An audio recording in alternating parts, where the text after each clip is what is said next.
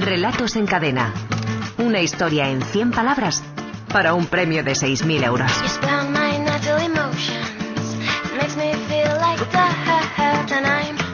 Y hoy con una final mensual muy particular, por razones que ahora contaremos y que vamos a compartir como siempre, como todas las semanas, con el director de la Escuela de Escritores, Javier Sagarno. Buenas tardes. Hola, buenas ¿Qué tardes. tal, compañero? Bienvenido. ¿Qué? No recuerdo que tuviéramos cinco finalistas Nunca, desde que existe, bueno, en la final de temporada. Sí, en la sí, final de temporada, obviamente, pero en las pero finales no. mensuales yo creo que no. Yo creo que no. Es una final rara y una final rara con una causa, que fue el error aquel que cometimos hace un par de semanas y que hizo que dos de los finalistas pasaran a esta gran final. Los oyentes de la ventana lo, lo recuerdan, pero esto eh, nos sirve también para, vamos, para confirmar, no hace falta, pero para confirmar sí, que este es un concurso que tiene bases, que son bases muy estrictas, que ninguna de las historias puede pasar de 100 palabras. En ese caso, el relato ganador de esa semana pasaba en cuatro. Exacto. No se dio cuenta el autor, no se dieron cuenta los correctores. No me di cuenta yo. Sino a posteriori, con lo cual eh, la corrección del error fue invitar a los otros dos finalistas semanales a que participaran en esta final mensual que vamos a compartir a partir de este momento. Es especial por este motivo y por otro. ¿eh? Hoy estamos en el pabellón de Andalucía,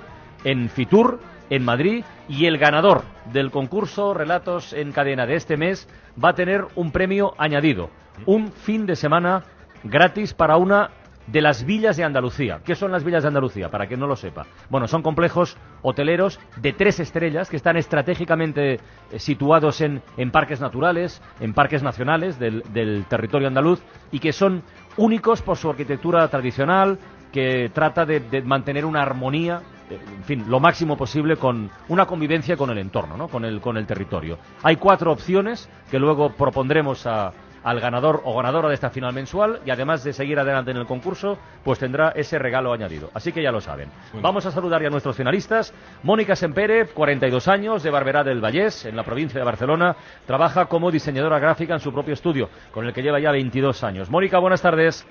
Hola, buenas tardes. Hola, ¿qué tal, Mónica? ¿Cómo andamos de ánimos y de nervios a esta hora? A ver, Pues bien, bien, bastantes nervios. bueno, pues ya ves que hay regalo añadido en esta ocasión, ¿eh? Ha sido una cosa de última hora, pero nos hace mucha ilusión poderlo compartir con vosotros. Muy bien, perfecto. Venga, a ver si hay suerte. Conchi Peláez, 40 años, de Fuenlabrada, en Madrid. Es auxiliar administrativa, aunque ahora mismo está en paro. Conchi, ¿qué tal? Hola, buenas tardes, muy bien. ¿Qué tal? Buenas tardes. ¿Seguimos en paro? Seguimos, seguimos, en paro. Bueno, a ver si hay suerte al menos con lo de la escritura, ¿vale? Muy bien, eso espero. Paloma Casado, 55 años, es de Madrid, vive desde hace 20 en Santander, es prejubilada de banca. Paloma, buenas tardes. Hola, buenas tardes. ¿Qué tal? Vaya día de actualidad tenemos, ¿eh? Sí, un día un poquito complicado. Vale, ¿Has escuchado la chirigota de Cádiz sobre los banqueros que hemos puesto a las 4 de la tarde? No, a las cuatro no. El Lo que he de leído son las pues, noticias de Bárcena y pues, compañía. Bueno, pues eh, eh, tenía una cierta relación. Si tienes ocasión, si tienes ocasión no te la pierdas. Venga, y Vale. mucha suerte, ¿eh? Ángel de Gracias. Blas, 34 años, es de Asturias, trabaja para una productora audiovisual del Principado, precisamente. Ángel, compañero, ¿qué tal? Buenas tardes. Hola, buenas tardes. ¿Qué tal? ¿Cómo vas de ánimos y de nervios? Te pregunto lo mismo que al resto. ¿Qué? Bien, nervios unos cuantos y ánimos muchos también. No está mal. ¿eh? ¿Conoces Andalucía? Eh, sí, conozco. Sí, bueno, pues las cuatro villas que están hoy como posibilidad para quien gane esta final mensual, ya verás que merecen mucho la pena. Suerte, compañero. Vale, gracias. Y Marta García, 41 años, de Oviedo. Trabaja como profesora en una academia de inglés. Marta, buenas tardes. Hola, buenas tardes. ¿Qué tal, Marta? ¿Cómo va eso? Bueno, bien. ¿Bien? Sí, que tengas, Que tengas muchísima suerte. Venga, gracias. Venga, vamos a dar lectura a los relatos finalistas de este mes, luego votamos, entre todos seleccionamos al ganador y salimos de dudas. El primero, el de Mónica Sempere, lleva por título Benefactores.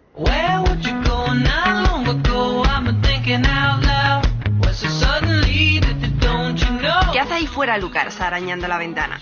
Es jueves. Me toca a mí cuidar de mamá. Él vino el lunes y papá vendrá el domingo.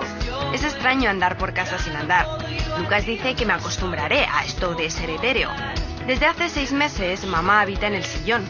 Le susurro que no fue culpa suya. Le digo que hay mil motivos para seguir adelante, aunque no me viene ninguno a la memoria. Está desaliñada. En las muñecas luce unas tiritas muy grandes. Tengo ganas de abrazarla. La aprieto con fuerza. Ella se acurruca bajo mi manta. Hoy mamá va a probar con la pistola. Pues qué penita, ¿verdad? Qué penita, qué penita, qué tremendo es. La verdad es que los cuentos de fantasmas siempre tienen, siempre tienen su encanto, ¿no?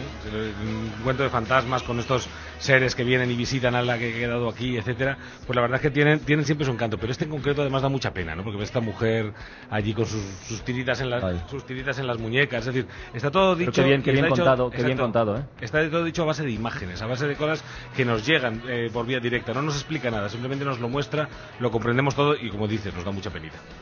Bueno, segundo relato finalista de este mes, el de Conchi Peláez, lleva por título El castigo.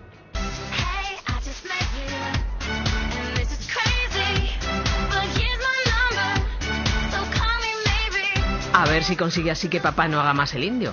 Porque vamos, menuda semanita flirteando con todas las mujeres a su paso. Se cree que no nos damos cuenta. No sé qué es. Matarratas, creo. Se lo echa un día sí y otro no en el café del desayuno para que no se note tanto. Mamá dice que así se calmará y se portará como Dios manda, que es un hombre impío y debe ser castigado. Yo rezo mis oraciones y obedezco siempre a mamá. Y de momento no he notado nada raro en los cereales.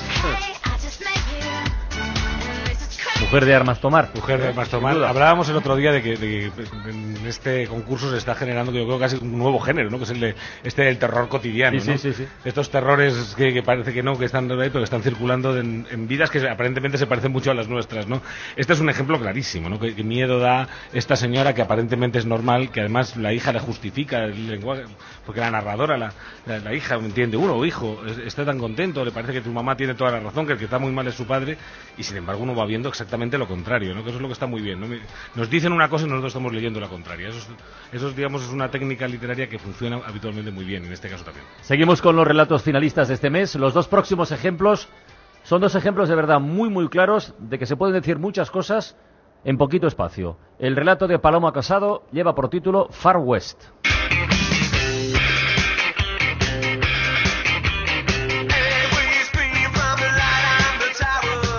Mamá va a probar con la pistola, las esposas y la estrella de sheriff que me trajeron los reyes. Dice que a ver si consigue así que papá no haga más el. Este relato te, te- te provoca una sonrisa. Este relato provoca una sonrisa Automática, de verdad. porque tiene, tiene, una, eh, ti- tiene un aire de cómic. Al mismo tiempo tiene una lectura realista, que si hiciéramos una lectura realista y nos imaginamos le- la, pistola o la- y, las, y- y las esposas de verdaderas, realmente diríamos, madre Claro, mía, claro. qué lectura realista. Y sin embargo luego tiene una, historia, una idea así como de cómic, como de como muy divertida, ¿no? Como que, eh, vale, hay una infidelidad, a presuntamente, hay un padre que hace el indio, una madre que, que quiere hacer de vaquero, y yo creo que, sin decir nada directamente, deja implícitos muchísimas cosas. Bueno, pues ahora tenemos otro ejemplo eh, parecido en cuanto, o casi igual en la, en la duración, pero muy distinto en el contenido. Es el relato de Ángel de Blas, se titula Pío. Sigue así que papá no haga más el indio.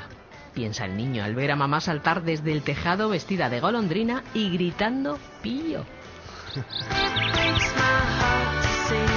Este tiene, Este tiene tiene, bastante más carga de profundidad. tiene bastante más carga de profundidad y sobre todo es lo que hemos dicho muchas veces, ¿no? un microrelato lo que tiene que hacer es abrirnos a un universo, ¿no? Es decir, no tiene tanto que contárnoslo todo, porque no es la función de un microrelato, para eso tendríamos una novela o tendríamos otro tipo Claro. de texto de otra extensión. Aquí simplemente se trata de dar una chispa que provoque nuestra imaginación y es lo que hace fantásticamente bien. A partir de aquí podemos armar toda una historia. Vamos con el último finalista, el relato de Marta García, que lleva por título Pastillas para soñar.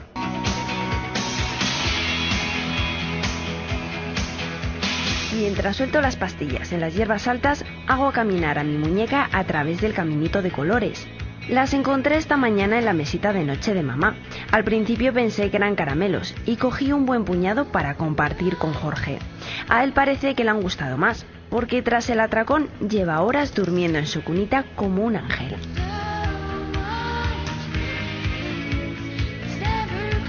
Lo decíamos, terrores cotidianos, pobrecito Jorge, la, la hermanita con esa pa- aparente buena voluntad, Sí, que por sí, otra sí, parte sí. da también bastante Sí, miedo, la aparente miedo. buena voluntad de la niña, la que, la que acaba de liar. ¿no? Bueno, vamos a votar, que tenemos un minutito para decidir quién pasa a la siguiente fase del concurso Relatos en Cadena. Marta García, ¿por quién votas tú? Pues voy a votar por benefactores. Benefactores, que es el de Mónica Sempere. Mónica. Sempere tiene un voto. Eh, Ángel, ¿tú por quién votas? Pues Far West. Far West de Paloma Casado tiene un voto. ¿Tú, Paloma? Por benefactores. Benefactores, María Sempere, dos. Conchi Peláez, ¿por quién vota? Yo por, por Marta García. Marta García, pastillas para soñar. Marta García, un voto. ¿Y Mónica? Por Far West, de Paloma Casado. Vale. Tenemos de momento un empate entre Paloma Casado y Mónica Sempere. El voto del público. Javier. Bueno, el voto del público ha sido bastante claro. Tenemos 21 votos para el castigo, 21, 22 votos para Pío, 39 para Far West, 171 para Pastillas para Soñar y 224 para Benefactores. Así que el voto del público ha sido meridiano, es Benefactores. Mónica Sempere. ¿Y tu voto, Javier? Pues yo esta vez voy a estar de acuerdo también con el público y por Benefactores, Mónica Sempere. Mónica, eh, enhorabuena. Muchas gracias. Y además de pasar a la siguiente fase, tienes opción de ir a una de estas cuatro villas que te voy a contar. La villa de Bubión, en la Alpujarra Granadina, la villa de Laujar, en la Laujar de Andarax, en Almería, la villa de Priego, en Priego de Córdoba, y la villa de Cazorla. Elige una de las cuatro. Venga, fin de semana gratis. Pues, a ver, todo parece fantástico, pero me inclino por la Alpujarra, que no, no lo conozco, la zona, y me ha Pues venido venga. así, pum. Fin de semana para ti en la villa de Bubión y sigues adelante en el concurso Relatos en Cadena. Enhorabuena y gracias al resto de compañeros que han concursado. Hasta otra, amigos. La ventana con Andalucía en Fitur. Carlas Francino.